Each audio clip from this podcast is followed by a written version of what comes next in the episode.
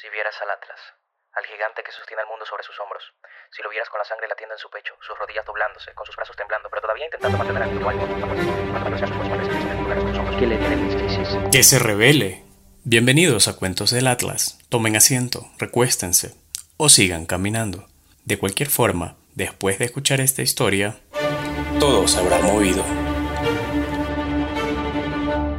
Hola, hoy hablaremos sobre cómo en economía se toman las decisiones en el margen. Muchas de las decisiones que tomamos involucran el mismo tipo de razonamiento. Por ejemplo, cuando terminamos de comer un trozo de pastel, nos preguntamos si deberíamos comer un trozo más. En las mañanas, cuando suena la alarma del despertador, la pausamos por 15 minutos o nos levantamos.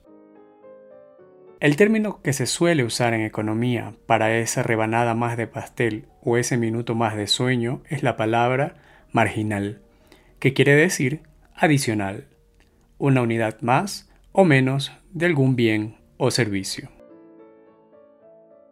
La forma en que razonamos en economía es mediante el pensamiento marginal, o dicho de otra manera, tomamos nuestras decisiones en el margen. Comparamos los beneficios y costos de oportunidad de hacer un poco más de algo o un poco menos, como hacer 5 minutos más de ejercicio para mantenernos en forma luego de haber sudado dos horas en el gimnasio, o comprar una botella adicional con agua luego de haber bebido tres botellas después de caminar bajo un ardiente sol. Es decir, la economía se enfoca en el beneficio marginal o costo marginal de hacer algo. En el caso de comer un trozo más de pastel, el beneficio marginal es el placer que sentimos al hacerlo, mientras que el costo marginal son esos gramos de más que engordaremos y la sensación de no estar satisfecho todavía. Lo mismo aplica con la alarma del despertador.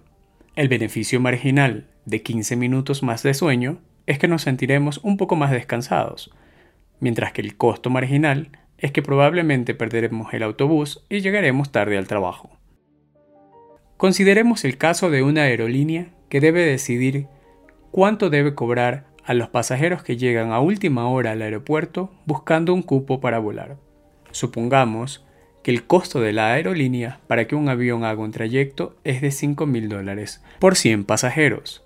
En este caso, el costo promedio de cada asiento es 50 dólares.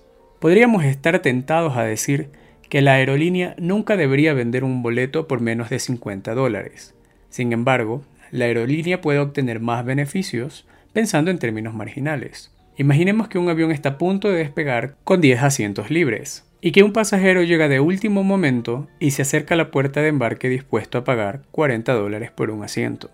Aquí la pregunta clave es, ¿debería vendérselo la aerolínea a ese precio? La respuesta es que deberían hacerlo, porque si el avión tiene asientos vacíos, el costo de llevar un pasajero más es minúsculo.